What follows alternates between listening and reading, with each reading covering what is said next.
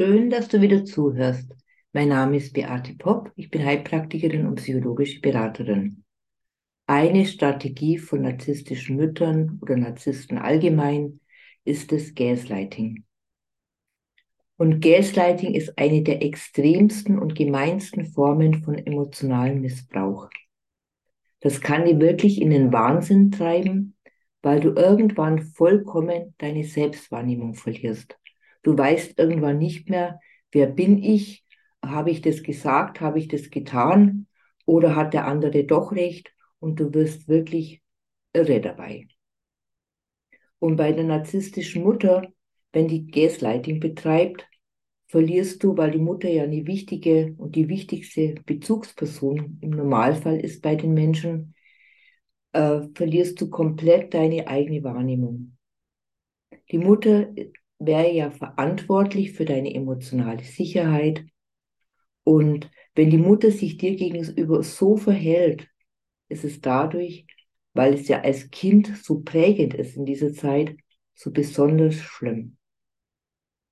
Du wirst extremst verunsichert, durcheinander, du verlierst das Vertrauen in deine eigenen Gefühle, deine Wahrnehmungen, sogar das Vertrauen in deine Erinnerungen. Und diese Taktik, die ist enorm verletzend, weil diese Menschen so geschickt und subtil manipulieren, um dich klein zu machen, damit sie mehr Macht haben, um besser dazustehen, Recht zu haben. Und das ist einfach für dich als kleines Kind, wenn du das von klein auf erlebst, ein ganz ganz starkes Trauma. Und zum Beispiel ist es eine Situation, ein Konflikt, ein Ereignis in deiner Familie. Das hat deine Mutter ausgelöst, aber sie schafft es, dir das in die Schuhe zu schieben. Du bist schuld in ihren Augen und durch ihre Manipulationsfähigkeiten schafft sie es irgendwann auch, dass die anderen das genauso glauben. Oder sie sagt, du bist schuld an einer bestimmten Situation, an die du dich überhaupt nicht mehr erinnern kannst, wo vielleicht schon eine ganze Zeit her ist, äh, wo du überhaupt nicht wahrgenommen hast und wo letztendlich, und das ist in den meisten Fällen so, gar nicht stimmt, weil du da gar nicht da warst oder dabei warst. Also ihr seht, wie schlimm das ausgeprägt sein kann. Oder du hast bestimmte Gefühle und Gedanken, und die werden dir ausgeredet. Das stimmt nicht. Das ist einfach nicht wahr, was du fühlst oder was du denkst.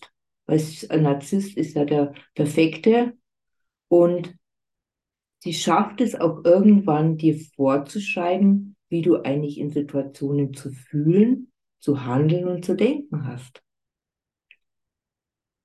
Dann erzählt sie dir so ganz subtil hintenrum, ja, der, deine, die Nachbarin hat gesagt, du bist zu dick, zu dünn, zu auffallend, zu angepasst, zu schüchtern, zu aufdringlich, zu aggressiv.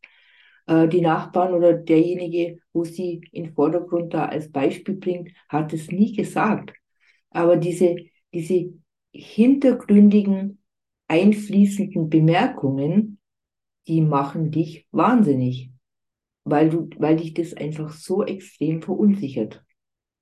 Also es gibt ja auch äh, Gaslighting bei Erwachsenen, dass die Menschen Dinge verstecken, wo du ganz sicher warst, du hast etwas, einen Autoschlüssel oder irgendwas wo hingelegt und der liegt da nicht mehr, weil der Narzisst das versteckt hat. Und auf einmal ist es wie, oh Wunder, sind die Sachen wieder an dem Ort.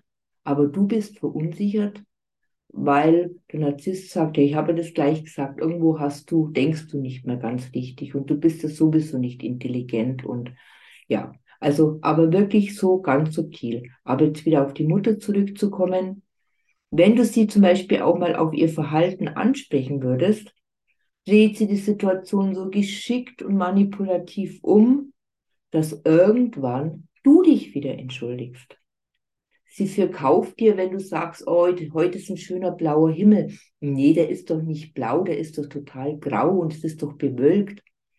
Äh, und vielleicht denkt ihr jetzt ja, das Kind denkt ja, das, ich sehe doch das, aber sie schafft es so geschickt, dich wirklich zu überzeugen, dass deine Wahrnehmung, dass deine Sicht falsch ist. Und irgendwann glaubst du ihr das. Und darum ist diese Strategie des Gaslighting so schrecklich. Irgendwann hat sie das dann auch wirklich geschafft, dass du selber glaubst, dass was du denkst, wie du handelst, wie du dich verhältst, was du tust, ist vollkommen falsch. Du bist dumm. Das entspricht alles ja nicht der Realität. Die einzige Wahrheit spricht die Mutter und die Mutter ist ja so wichtig eben als Kind.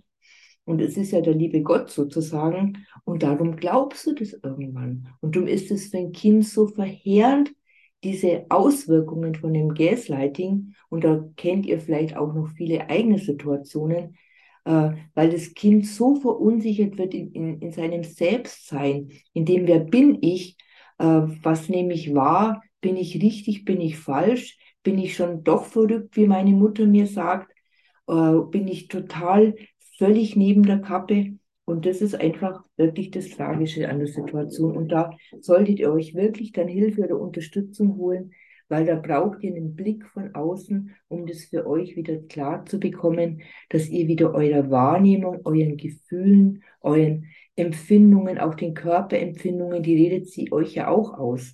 Was? Du hast es Magenschmerzen, das gibt es nicht. Du kannst keine Magenschmerzen nach diesem Essen haben, weil das ist total leicht und gut verdaulich, obwohl es zum Beispiel total fett war.